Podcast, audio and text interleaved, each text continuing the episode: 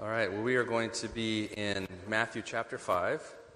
So if you have your Bible with you, please turn to Matthew chapter 5, and we'll read the first three verses.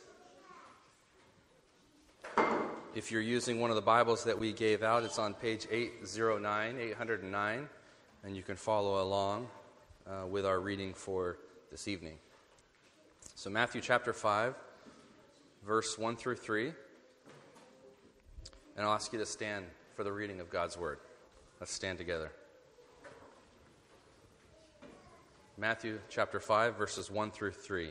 Seeing the crowds, he went up on the mountain, and when he sat down, his disciples came to him. And he opened his mouth and taught them, saying, Blessed are the poor in spirit, for theirs is the kingdom of heaven. Before we sit down, would you take just one or two minutes and say hello to the person next to you? All right, let's get started. Um, would you pray with me before we jump into the text? Let's pray. Father God, this evening we ask that you would illuminate our hearts and minds as we study your word and apply it to our lives. May we work in cooperation with your Holy Spirit to allow your words to change our lives and to make an impact into the world that you have placed us. May we discover afresh the Sermon on the Mount in our lives. May we live changed lives because of Jesus' words and his gracious teaching. Thank you for the opportunity to preach your word this evening, and we'd ask that you would give me wisdom and discernment from you, that I would rightly handle the word of truth as I speak from your word. May Christ be exalted and glorified today in this place. In Jesus' name we pray. Amen. Well, it's a joy and a privilege to be able to preach uh, here this evening and dive into the Sermon on the Mount. Uh, we've been working through the Sermon on the Mount in our Portuguese service each Sunday morning, and it's only taken us, what, Tiago, four or five sermons to get to the first beatitude? Four, right. So we certainly won't go that slow in the English service. Um, it would take us an eternity, maybe till Jesus came back, to be able to get through the Sermon on the Mount. Um, but what we want to do is generally preach through what's happening in the Portuguese service in the English service even though we're just doing it once a month. And really, what we want to do is hold fast to the idea that we had when we kind of first started this English service, is to do what I like to call mirror preaching. And so the idea is that we would kind of do the same thing that we're doing in the Portuguese service and the English service in an attempt to have the same type of conversations happen around our church and in our community, in our day to day, for those, whether you attend the Portuguese service faithfully or whether you drop in once a month for the English service. And let me just say this it has been an incredible start to our series on the Sermon on the Mount. I have been absolutely blessed by it. And I'm excited to jump into the text this evening and see what God has prepared for us in English this time. So, first, I think it would be extremely important to talk uh, generally about the Sermon on the Mount and take a few minutes to explore some of the issues surrounding this particular teaching. And I want to do this for a very, very specific reason. I think, in a way, we're very familiar with the Sermon on the Mountain, on the, on the Mount, here in Matthew, but extremely unfamiliar with it at the same time. Can I say that? It's that chunk of scripture that we know that we're supposed to know, right? But oftentimes we fake that we know it. Are you there with me, or is it just me? You know, we do it. We get into a conversation with somebody, and somebody mentions something about the Sermon on the Mount, what Jesus taught, and we have kind of a vague memory that, yeah, okay, Jesus said something about divorce. I know that. Or I'm pretty sure he said something about cutting off your arm. And, or gouging an eye out, or something to that extent. And, you know, that seems pretty radical, okay? And you file it away in your mind as something Jesus said, but it really doesn't maybe have a lot of practical application to your life. And perhaps I'm being totally unfair here to accuse you, good people, of not being familiar with the Sermon on the Mount. But in all fairness, I'm going to make that accusation this evening for one simple fact because I'm there. Because I do that. I'm there with you. I'm just as guilty as at looking at the Sermon on the Mount and paying lip service to it. I'm just as guilty. And really, I'm not sure any one of us escapes this scenario. Now, I realize this, this is not a super popular way to start a sermon. Nothing they teach you in seminary is to start a sermon like this, throwing out accusations and such. But get over it. Jesus' words here on the Sermon on the Mount are going to tear you down and gut you. They will absolutely tear you to pieces when you start to read them. So, yes, I would agree. It's better to admit that we really haven't taken the Sermon on the Mount all that seriously because it will be less painful if we're ready to accept our shortcomings and admit our indifference to Jesus' words and just move on from there. So, a few issues about the Sermon on the Mount before we jump into actually the text. A few warnings, if you will, about Jesus' words from Matthew 5 through 7, those chapters there. And my prayer is that it will help us to embrace what Jesus wants to teach us instead of feeling shocked at what he says, turning away and never really engaging what Jesus is asking us to be. So, the first warning, if you will, the first caution is this the Sermon on the Mount is not pick and choose discipleship. Okay? The Sermon on the Mount is not pick and choose discipleship. I think oftentimes we treat the Sermon on the Mount like a vending machine. We go to the sermon because we have a legitimate question or, or something's happening in our life and we, we're looking for an answer to maybe a very difficult situation in our life. We check it out, but then we select what's interesting to us it's exactly what I do when I choose something out of the vending machine, right? I choose the candy bar instead of the nutrition bar, and I walk away and enjoy what I've, what I've gotten. Or let me put it this way oftentimes we treat the Sermon on the Mount like a painkiller prescription. We, just, we get just enough to keep going on our own steam. We get just enough to answer the question that we had, but we pluck it out of the context, we pluck that text out of the context of the entire Sermon on the Mount, and we fail to see how the verse that we grabbed fits in to what Jesus is trying to teach. We get our fix, and then we walk away happy until we're back on empty and looking for another hit. And in this way, we're biblical junkies that abuse God's word. Okay, so the second caution is this we have a gap between our knowledge and our practice when it comes to the Sermon on the Mount. Okay, so there's a gap that exists between our knowledge about what we know and what we actually do, what we apply. Or put another way, we know what a disciple of Jesus is by definition. We know. what is a disciple? A disciple is one that follows Jesus. We know that. But we really have no idea practically what a disciple does how he or she lives daily in the world. So, practically, we have a lot of head knowledge about what disciples of Jesus are supposed to be like, but that daily formation of Christ in us isn't really happening as it should. Have you experienced that kind of frustration? That formation of Christ isn't happening as it should. The tendency, and I, and I should add, our sinful tendency, is to have the outward appearance of a mature disciple and let's face it, we show up to church and that's what we want to portray an outward display of a mature disciple, but an inward immaturity when it comes to living these kind of things out practically. So we know a lot, but do little. So, what does that mean? It means that we have very little depth to our life as a disciple of Christ. So, let me explain this just a little bit better. Jesus in Matthew 28 18 through 20, he says, and we all know this verse by heart, he says, Go and make disciples of all nations. And we're totally stoked about that. Totally excited. Okay? We're like, Great, let's go make a million disciples all over the world. It'll be fantastic. That's our mission, that's our task, and we kind of get pumped up about it. But you know what? We see our neighbor on the elevator, and it's kind of hard to say something to him or to share or to really get into a profound conversation. Maybe we engage in some level of gospel directed conversation, but it really doesn't go beyond that. Maybe we even help our neighbor move some furniture or do something with them. And, and let me tell you, we try. Let me tell you this we try. We really do try to make disciples. But it just doesn't seem to be happening like it should be.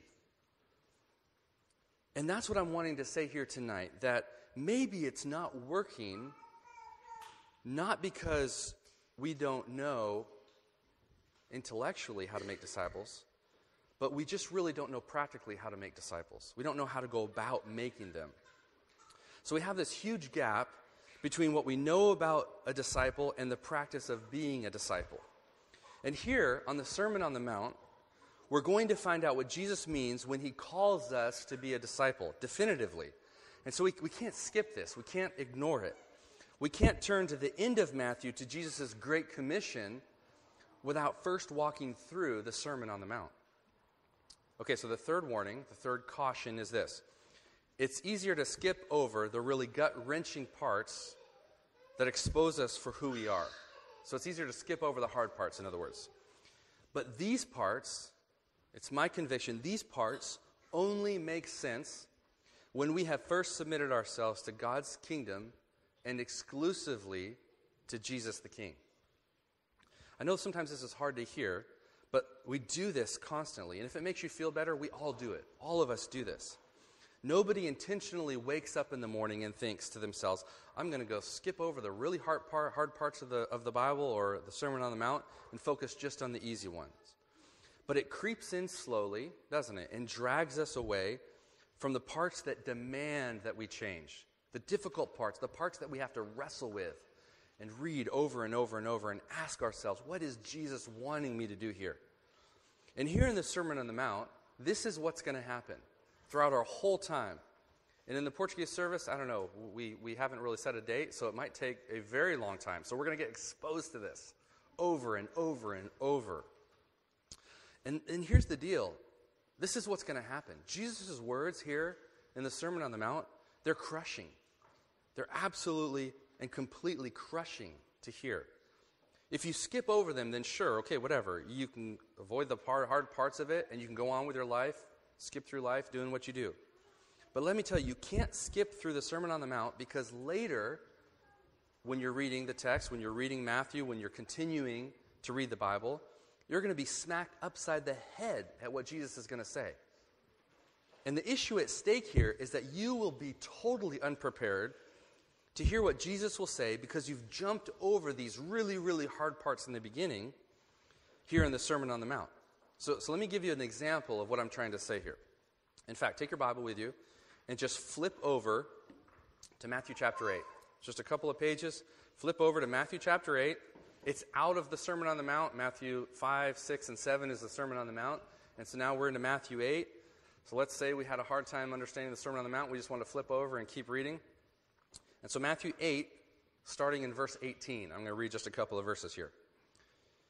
In verse 18, he says, Now, when Jesus saw a crowd around him, he gave orders to go over to the other side. And a scribe came up to him and said, Teacher, I will follow you wherever you go.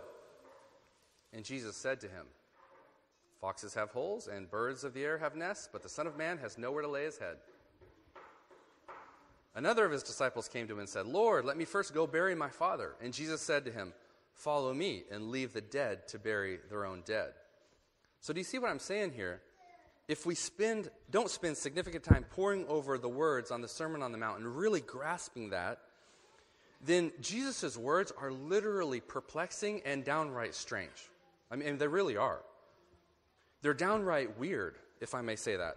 They're abrupt, and it seems like Jesus is this like split personality teacher. And one second he's appealing and he's healing the crowds and he's um, he's casting out demons, and next he's hauling off and kind of saying all these crazy things. Okay, like let the dead go bury their dead. I mean, this seems so abrupt. In Matthew 10, Jesus says that he comes not to bring peace but a sword. Even more perplexing.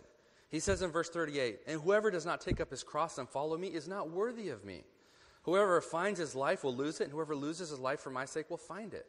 And so these are, these are tough, perplexing words. It's easy to read them, but then it's really hard when we start to ask, well, what does it mean to take up my cross?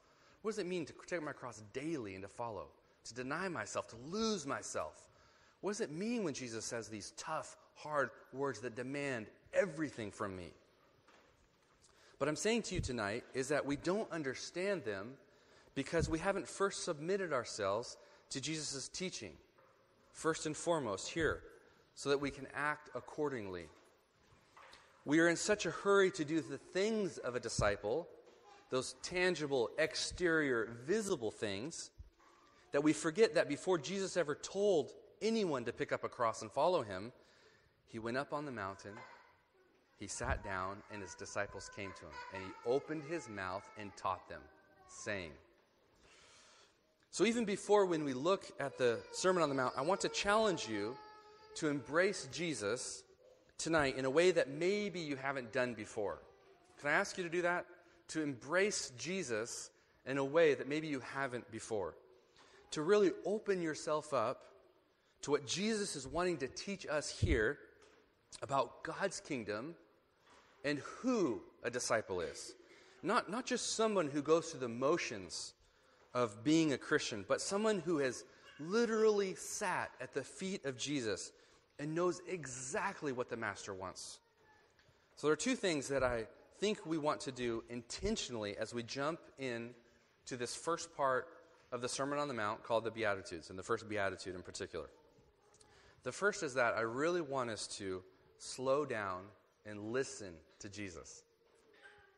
Would you do that with me tonight? Just slow down. Just breathe. Just listen. And my Portuguese friends love it when I slow down, right? Be teachable. To be teachable. I really, really think that being teachable maybe is one of the greatest traits that we can have as a follower of Jesus a willing heart, an open heart, a desire to learn and grow. So let's tonight slow down and be teachable to what Jesus is trying to say here. The second thing is that I think we really do need to understand God's kingdom in a completely and different way than we're used to. So we need to understand God's kingdom in a different way. One of the greatest things about evangelicalism is that it focuses on our individual responsibilities to follow Jesus. But at the same time, I think we've lost our understanding of what it means to live in the kingdom of God and to be led by King Jesus. And maybe you figured all of this out tonight, so that's wonderful. But I haven't. And I've got this sneaking suspicion that we just don't have a clue how to really live like Jesus taught us to pray. Do you remember in the Sermon of the Mount how, what, how Jesus taught us how to pray? He said that we would live like God's kingdom is here, right now, and that God's will would be done on earth just like it is in heaven.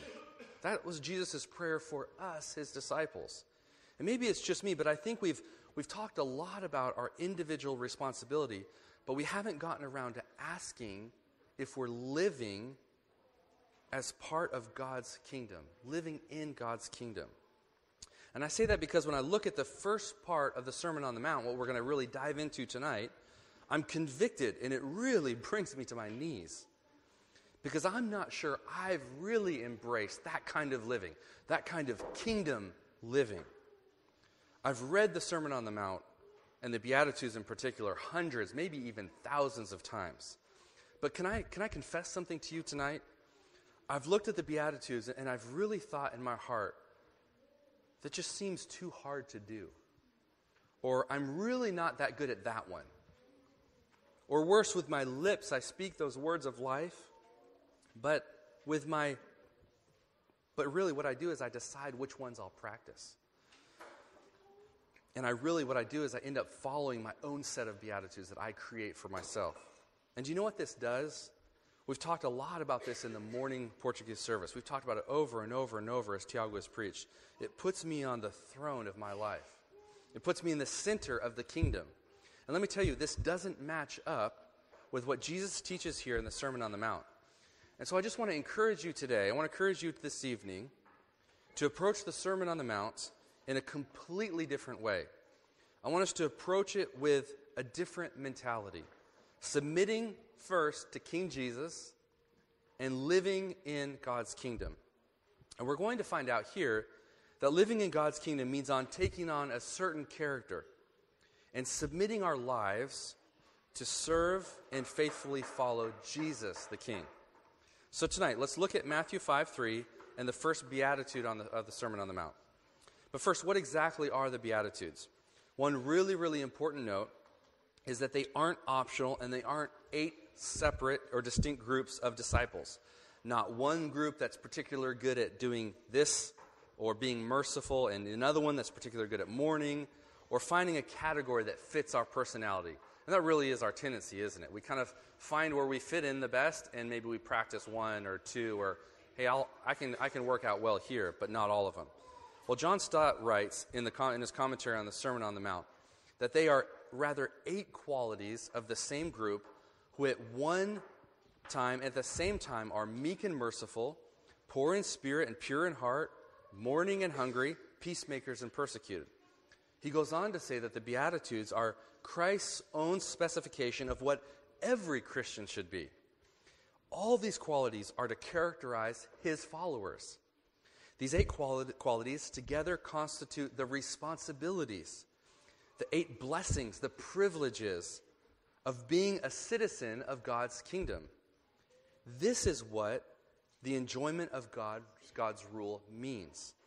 And so, right from the beginning, we have to approach the Beatitudes in this way, don't we? We have to look at the first Beatitude. When we look at that one, we want to see what Jesus is teaching, what he's communicating here about our life in God's kingdom. And so, the first one is this Blessed are the poor in spirit, for theirs is the kingdom of heaven. And one of our modern day challenges to, to look at this beatitude is, is really understanding what Jesus is saying here. And really, I'm convicted that it's our lack of understanding of the Old Testament when we really have difficulty understanding this. At first glance, you would think maybe Jesus is talking about somehow commending those who are poor or needy, or, or somebody that has been affected by physical poverty. But let me tell you, the entire Old Testament, if, you, if you've read the Old Testament, if you're a student of the Old Testament, if you're familiar with the Old Testament, it helps us point us towards a better understanding of Jesus' teachings. Over and over and over again, Jesus is understood through the Old Testament because the Old Testament describes the kind of person that is desolate, afflicted, and unable to save oneself. It describes the person who recognizes their lowly state and in desperation cries out to God. The Psalms and the prophets actually highly esteem this kind of poverty of spirit. It is the poor and the needy who recognize their need for God. And this literally has no bearing, has nothing to do with the amount of money you have in your bank account right now. It has nothing to do with your home address.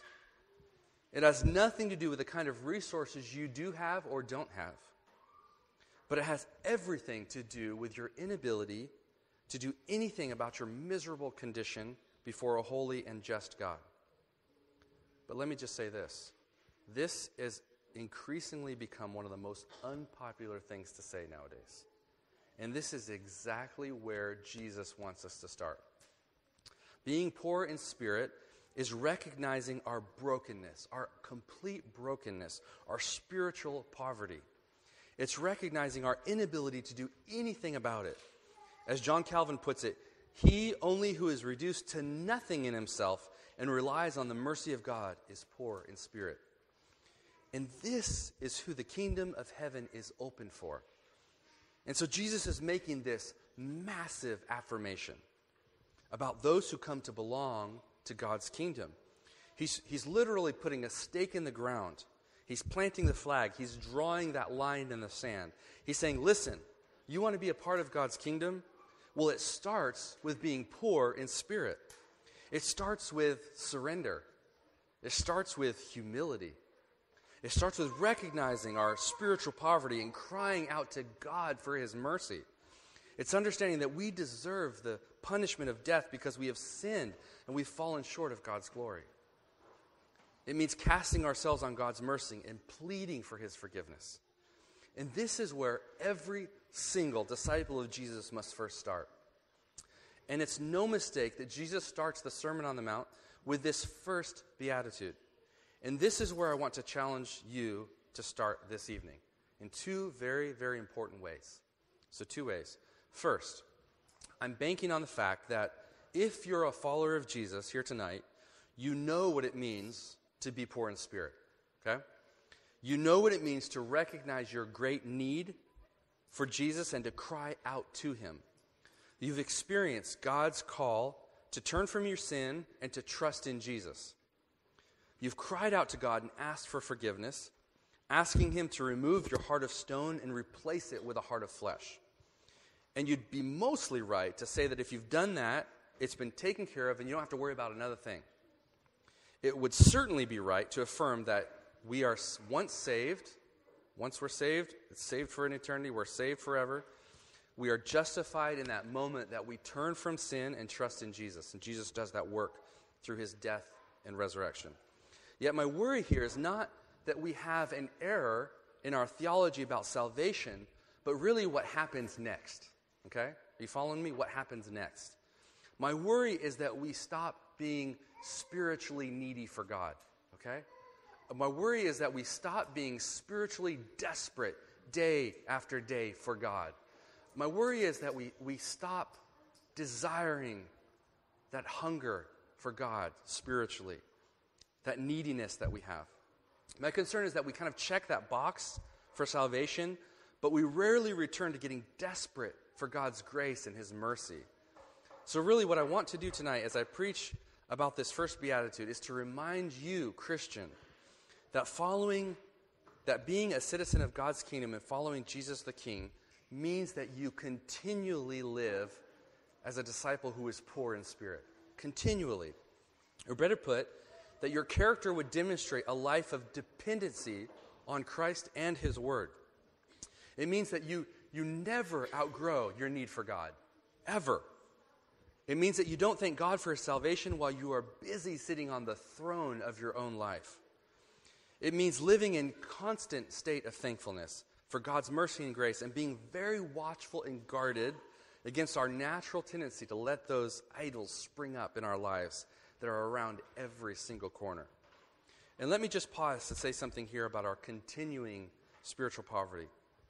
There are very, very, very few people in this world who will affirm this. I'm not joking. Very few.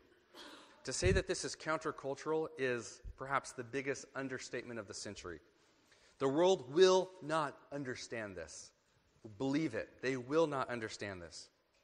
Many so called followers of Jesus will not understand this. Some churches preach against this. By embracing this idea that God's favor is poured out on those who are poor in spirit, you will go against the grain of common sense in this world. Believe me, you will. Because the world teaches us to take what's ours, to defend our rights at all costs, to fight for what we want, what we desire.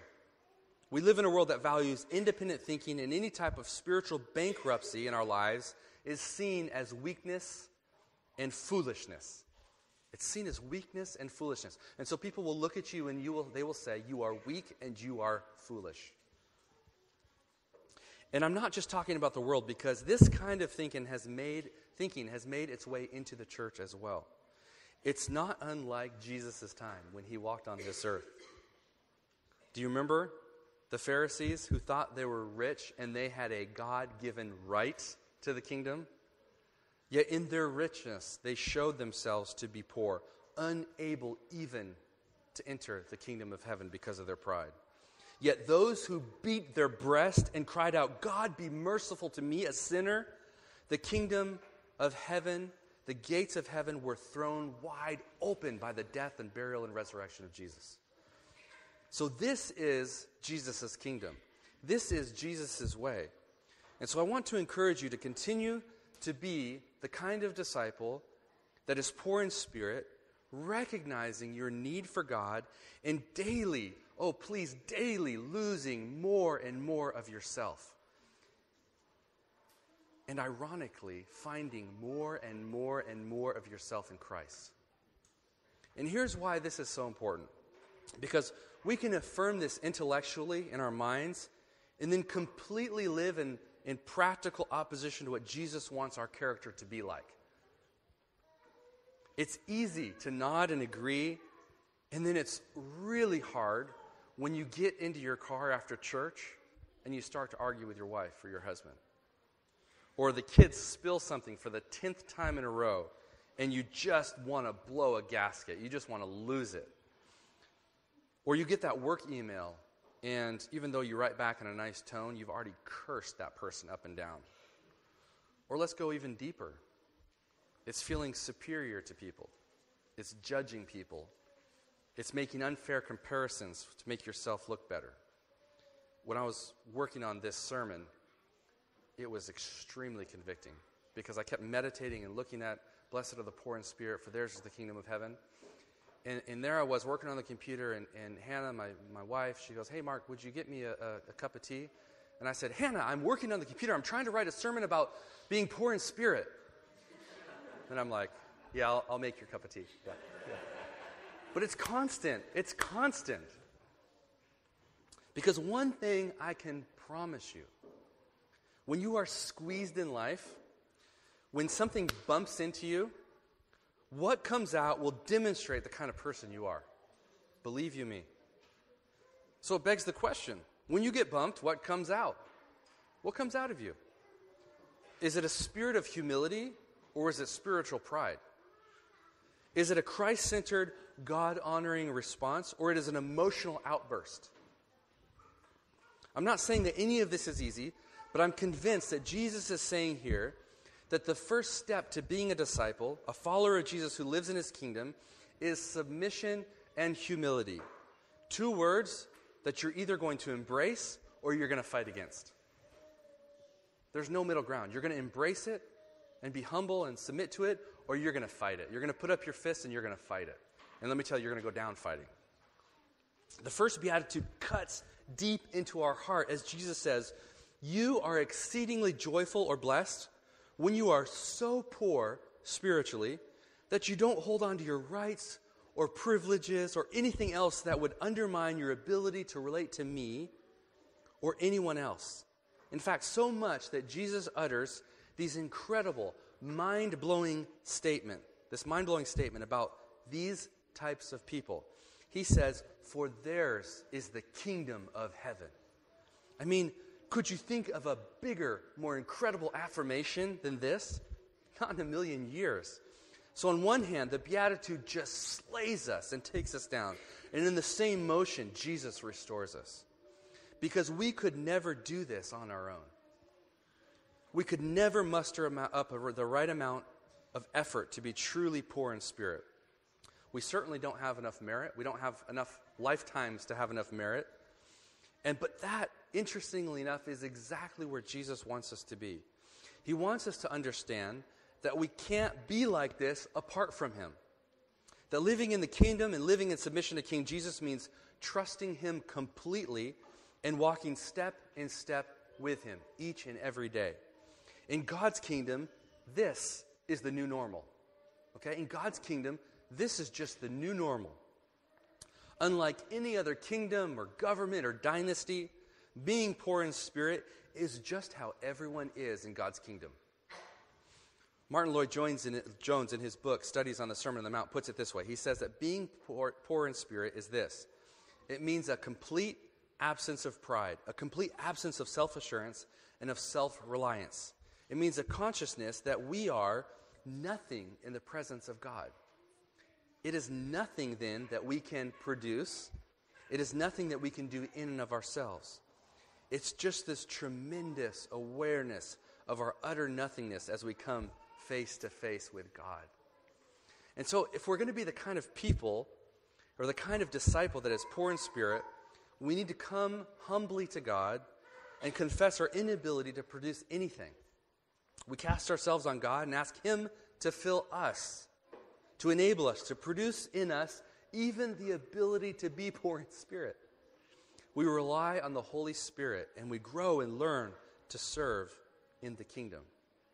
So, the first point here is to continue to embrace your emptiness. Can, can I ask you to do that? Embrace your emptiness, okay? Your poverty in spirit. But it's not an emptiness that stays because Jesus is what fills it up. But I guarantee you, if we don't start here with being empty before God, then we fight against that. We fight against that, and our natural tendency is to continue to fight. So embrace your emptiness, your poverty in spirit, and let that guide you as you follow Jesus and you let Him fill you. And let me tell you, this is life altering when you really start to get this. And let this become your character as a Christian, as a follower of Jesus. And as this becomes a reality, you live out the kingdom here in this place, this physical place that God has placed you, this, this city, this church, your neighborhood, the place where God has put you sovereignly. And, and let me tell you, this is not this kind of pie in the sky, unattainable ideal that really nobody can do. And we kind of just wink at each other and think, oh, none of us can really do this. We actually do become more and more and more like Jesus. Is that incredible or what? We become more and more like Jesus. We actually do learn his words, his way of ministry, and we actually take on his character. And the more we do this, the more that Jesus is being formed in us each and every day. Okay, the second point may be a little strange to you, but we're going to roll with it, okay? I want to plead with you. I want to plead with you. I want to beg you this evening to preach this message of being poor in spirit over and over and over and over and over again. Preach it to yourself.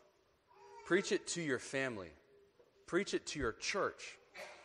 Preach it especially, especially to those who don't know Jesus. It's becoming increasingly unpopular to start with submission or being poor in spirit when we talk about God lately. Have you noticed that? The logic goes, wrongly I would add, that people need to hear the good news in an overly positive way people can't handle anything negative this, um, nowadays. And we actually talked about this this morning when we had our guest preacher come in. Uh, he actually talked about this the inability of people to really even accept something negative. Well, my conviction is that we are inundated with this self help mentality, and we're drowning in the positivity of the human experience. Every single day, we hear that same message repeated over and over, like it's stuck on the rinse and repeat cycle. And every day, as people embrace this type of teaching, they drift further and further away from the truth. As a church, we're working through an interesting book called Rod Dreher titled The Benedict Option. I know some of you have been involved in that study in the afternoons. Uh, and the author discusses a prevalent mindset of our time called moralistic therapeutic deism, or MTD. It's a lot easier to say MTD than moralistic therapeutic deism. One of the tenets of MTD is that the central goal of life is to be happy and feel good about oneself. Have you heard that before? It's come out. It comes out daily. Just read the newspaper, turn on the television, listen to your neighbors. The overriding message is to be happy with yourself, to pursue happiness, to feel good about who you are. And this is the kind of the garbage, this is the kind of garbage that is pervasive in our culture and unfortunately is seeping into the church in general at alarming rates.